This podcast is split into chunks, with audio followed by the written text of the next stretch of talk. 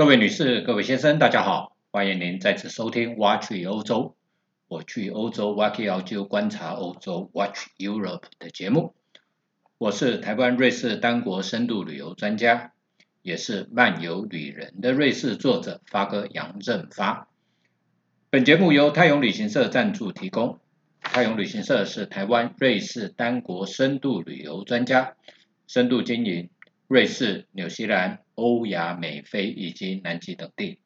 是个有温度、您值得信赖的旅游伙伴。泰永旅行社电话零二二七一七二七八八，官网 triple w 点五幺七六四点 com 点 tw 五幺七六四，我要去瑞士。在前面的两集节目当中，我们都为我们都提到了所谓的十字军东征。那么，在十字军东征期间，欧洲组成了所谓的三大骑士团。什么叫骑士团呢？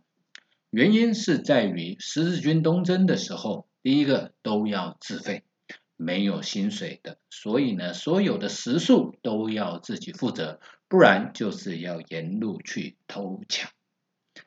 第二个呢，是这些人大部分都是不都不是武装部队。很多人都是平民，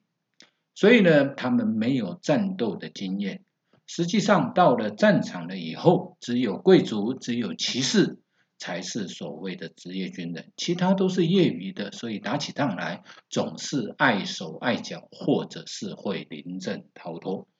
所以在这种情情况之下，就有所谓的职业的军人、职业军团出现。这个时候，我们就称为这些职业军团为骑士团。其实最有名的骑士团是有三个，第一个叫做圣殿骑士团。为什么叫圣殿骑士团呢？因为他们最早的驻地就是所罗门圣殿，在耶路撒冷里面。他们成立的时间是在第一次十字军东征的时候。其实最早的时候，他们是由一些农民。哎，所成立的只有九个人，因为他们非常的穷困，所以呢，常常两个人骑着一匹马，而他们的衣服呢是白袍红十字，所以我们在看电影的时候，如果说我们看《王者天下》里面那个骑士团的团长雷纳德，他的衣服就是白袍红十字，这个就是圣殿骑士团的标志。而他们是一个非常专业的武装部队，他们驻守在圣殿山上面，教皇赋予他们一切一些特权，他们免税，他们累积了财富，所以呢，短短的时间之内，他们就发展到了两万人，而他们的主要的目的是什么呢？当然，第一个，他们要驻守保卫耶路撒冷。第二个要保护朝圣者，第三个参与十字军的打仗，所以他们是一个进攻的专业武装部队。那他们又很聪明啊，他们很会累积财富。为什么他们会累积财富呢？他们呃，现在银行的储。雏形，所谓的放贷，所谓的支票，这一些在当时候就是由圣殿骑士团他们所发明的。你在欧洲贩卖了田产，贩卖了家产，你如果要带着这一些金银财宝一路走四千公里，从欧洲到耶路撒冷的话呢，你中间可能你的金银财宝会被抢劫。所以这种情况之下，他们在欧洲。圣殿骑士团，你可以把你的金银财宝拿到圣殿骑士团的据据点，然后呢，他就开了一张支票，你这张支票到了耶路撒冷的圣殿骑士团，你就可以兑现，你就可以拿到你的财富。那当然，这中间需要付一些保管的费用，或者是你没钱的话，可以去找他们借钱。所以呢，在第一次的十字军东征之后，他们就驻守在耶路撒冷的圣殿山。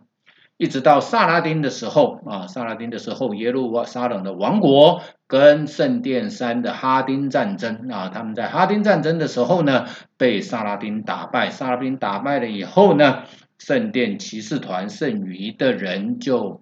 就撤退到了塞浦路斯岛，后来回到了法国。那因为他们非常非常非常的有钱，所以法国的国王要去施军要去东征的时候，他们要向圣殿骑士团的人借钱。所以呢，法王路菲利四世越借越多钱啊，再多不愁。所以呢，到最后呢，他想到了一个办法。干脆把债主干掉，我就不用还债了。所以这种情况之下呢，就在一三零七年的十月十三号这一天，就那一天是星期五，全法国发动逮捕圣殿骑士团的行动。所以这一天也称为，也就是黑色星期五的这一个称号的来源之一。十月十一三零七年十月十三号星期五，黑色星期五，逮捕了圣殿骑士团的成员，然后再把他们呢送用异教异端的异教的方式，有些是火刑，有些是吊刑，之后把它解散了。解散了以后呢，现在后面发生了两个问题，第一个钱呢？圣殿骑士团累积了那么多的财富，后来他们的钱跑到哪里去了呢？不知道。有人说被菲利斯是拿去了，有人说是埋在地下，反正呢就有一堆的这种说法。那圣殿骑士团是不是这样子就灭亡了呢？有人说他们后面所谓的共济会，后面所谓的光明会，就是由圣殿骑士团所衍生下来的。共济会在达文西密码的这这里面，它就就出现了。然后光明会是在魔鬼与天使啊，这丹布朗所写的这两本书里面都出现了这些这些名称。那在一三零七年的十月十三号这一天，同时在奥地利，当时候是啊，当时候是哈布斯堡家族，他们呢也同时。逮捕了圣殿骑士团，而这一个战争啊，他们逮捕圣殿骑士团的时候呢，在在奥在维也纳的街头里面呢，街头的一个巷子里面产生了很多的产啊，产生了一些战斗，然后呢，死了很多的人，所以那条巷子被称为血巷啊，血巷。那条巷子呢，后来在一六八三年维也纳之役。九月十二号，土耳其人兵败撤军了以后，那时候有一个功臣是波兰籍的 Kozinski，这一个人，维也纳的皇帝、奥地利的皇帝就问他：“我要怎么奖赏你？”他在土耳其的军人呃军营里面巡了巡视了以后，他发觉到有很多骆驼上面挂了一种黑色的豆子，当时候叫咖啡的这个东西，哎。土耳其人都拿它来当饮料提神，所以呢，他也拿来喝喝看。他觉得这个东西呢啊蛮好喝的哦，所以呢就在雪巷这一个地方开了一家咖啡厅。有人说这是全欧洲最早的咖啡厅，当然威尼斯人不是反对的。威尼斯人认为最早的开欧洲最早的咖啡厅是在威尼斯圣马可广场上面。那这个咖啡厅的名字叫什么呢？奥地利维也纳的这一个咖啡厅的名字，它的德文如果翻译成英文就叫做 Blue Bottle 蓝瓶咖啡。所以后来在美国啊，就有一个人他开了一个咖啡店，这个咖啡店的名称就叫做 Blue Bottle，我们把它翻译叫做蓝瓶咖啡。这个咖啡在台湾没有分店，可是在日本、在美国倒是拥有很多的这个爱好者。所以呢，这个就是所谓的圣殿骑士团，这个是呢。欧洲呃十字军东征期间，三三大骑士团最早成立的一个骑士团。那接下来的一个骑士团叫做医院骑士团。医院骑士团的衣服呢是黑衣白十字啊，所以呢有时候我们在看王者天下的时候，你会看到那个男主角啊，他的爸爸就是就是医院十字团的啊，医院骑士团的成员。那医院骑士团不是进攻，是以防守为目的。它的成立是由教士跟贵族啊所成立的，所以它是比较有钱的。那它最主要的目的是提供这些前往耶路撒冷的朝圣者一些食宿、一些医疗以及安全上面的维护，所以它是以防守为主啊。后来。他被打败，被打败了以后呢，他就进入到了罗德岛这一个地方，在罗德岛呢抵抗土耳其人的势力。当然，后来被土耳其人打败，打败了以后呢，他就没有地方去，在教皇的斡旋之下呢，他就跟西西里王国以每年一个金币的费用租下了马耳他岛。那在马耳他岛呢生存的啊，它就存在了很长的一段时间。以后，在一七九八年的时候被拿破仑打败，然后他就流离失所，一直到了一八三四年的时候，在罗马租了一个房子，然后就成立了马耳他啊这这个医院骑士团的一个共和国在这里。所以呢，这一个骑士团它总共有三个名称，它也称啊，在最早在耶路撒冷的时候，他们被称为医院骑士团；在罗德岛的时候被称为罗德岛骑士团；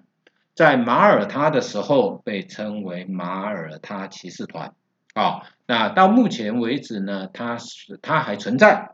但是呢，它算是一个公益组织、半政治实体了啊。那常常呢是以募款啊、慈善募款为主的一个国家啊。那也有人承认它，也有人不承认它，所以它是一个世俗、一个有政治实体概念的一个十四团啊骑士团。它不像圣殿骑士团就消失了啊，消失在历史之上啊。那接下来还有一个骑士团叫做条顿骑士团。其实这个条顿骑士团是最晚成立的，它是在第四次十字军东征期间才成立的。那它的它的这个标志是。白衣黑十字啊，白衣黑十字，条顿是什么意思呢？它是拉，它在拉丁文，它是拉丁文里面的德意志的意思，所以呢，它就是日耳曼德意志的意思啦。但是是拉丁文啊。那它第四次十字军东征是什么呢？最主要第四次十字军东征是去攻打君士坦丁堡啊，他呢是威尼斯人啊，威尼斯人在后面主导呢，先攻打了扎达尔啊，就就也就是克罗埃西亚境内的扎达尔这一个地方之后，再进攻君士坦丁堡，然后呢导致呢拜占庭帝国但暂时呢消失，消失了以后呢就有一个最呃又成立了一些小的王国，其中最有名的就是尼西。亚公国后来又回到君士坦丁堡，这个对啊，那当时候第四次十字军东征最主要主导的人是谁呢？是啊，威尼斯的总督叫 Enrico 丹丹多洛的这一个人，这一个人是个瞎子哦，这个人而且他非常长命啊，他活到了九十岁左右，所以呢，这是一个很独特的一个现象。而条顿骑士团呢，是由教皇成立的。那为什么教皇要成立骑士团呢？是因为在那之前的十字军东征，教皇都得要去拜托欧洲的贵族、欧洲的骑士、大力几乎欧洲的平民、农民啊，犯罪的人、小偷也好、流浪汉、无家可归的这些人，前往圣地耶路撒冷去收复圣地耶路撒冷，或者是到那里去赎罪。那教皇觉得说啊，自己没有自己的武力，都要拜托别人，那是一件很痛苦的事情。所以这种情况之下，教皇就成立在日耳曼啊地区，最主要是日耳曼人成立的这一个叫做条顿骑士团。后来呢，条顿骑士团呢回到了欧洲了以后，就住在波兰境内。那后来他们呢去。波兰境内有一个普鲁士的这一个民族啊，条顿骑士团呢就配。被派去平定普鲁士的一个叛变，平定了以后，他自己就把普鲁士人德意志化，但是他们就使用了普鲁士的这个名称，成为普鲁士公国。后来被波兰打败，后来又复国，复国了以后呢，就变了普鲁士王国。普鲁士王国呢，一直到十九世纪的时候呢，这个时候他们出现了一个叫做铁血。宰相迪俾斯麦的这一个人，这一个人当时候十四、十七、十九世纪的时候，欧洲的民族主义兴起，他们讲说讲共同语言的人、共同血统的人应该组成一个国家，所以日耳曼民族是要由奥呃啊奥地利的奥匈帝国，还是要由普鲁士王国来主导他的这个统一？后来呢，巴伐利亚王国原来是偏向于由奥匈帝国哈布斯堡家族来主导统一，可是普鲁士王国反对，所以就发动了几次的战争，其中有一次战争就是普奥战争，打败奥地利了以后，普鲁士就主导了整个欧洲德国的统一。后来在普法战争当中打败了拿破仑三世。然后他就在凡尔赛宫加冕，成为德意志的国王啊，普鲁士王国。德国的统一就是在普鲁士王国之的主导之下统一的，所以呢，这个也可能也就是条顿骑士团对于后世它的影响。除了三大骑士团之外呢，当然也有一些呢。啊，其他到现在很多的组织呢，都惯惯用叫做骑士团的名称。其中几个比较有名气的，一个是由英国国王爱德华三世所成立的，叫做加德骑士团。那还有一个是由勃艮第公爵菲利普三世所建立的，叫做金羊毛骑士团。那也有一个在西班牙成立的，叫做 Caltrava 啊，Caltrava 的这一个骑士团。那 Caltrava 的这一个骑士团啊，后来他们的实质就演变成为现在非常世界上非常有名，有人讲说叫做表中劳斯莱斯的，叫做百达翡丽，它的一个标志。所以呢，百达翡丽的手表上面有时候你会看到，很多时候它的表扣或者是呢它的其他的地方，你可以看到这个 Caltrava 啊，Caltrava 的这一个实质的。标志啊，所以呢，这个也是啊，一另另外的一些其他的骑士团。所以我们说骑士团其实是什么意思？就是职业部队了，职业的武装部队。在中古世纪啊，因为呢，其实实际上每一个国家为了要维系它的国防力量，要为了要有职业军人，要有部队，其实花花费的费用是极为庞大的。所以呢，在中古世纪，所谓封建时代的时候，也就是国王。把他的领地发给了一些贵族，那贵族呢就每年要交税给国王，然后贵族再把他的发给的骑士，骑士呢就给农民，农民交税给骑士，骑士交税给贵族，贵族交税给国王。除了这个之外呢，每当战争的时候，那他们就要每一个贵族就要按照他们的份额去配去分配他们所要出资的这一些部队。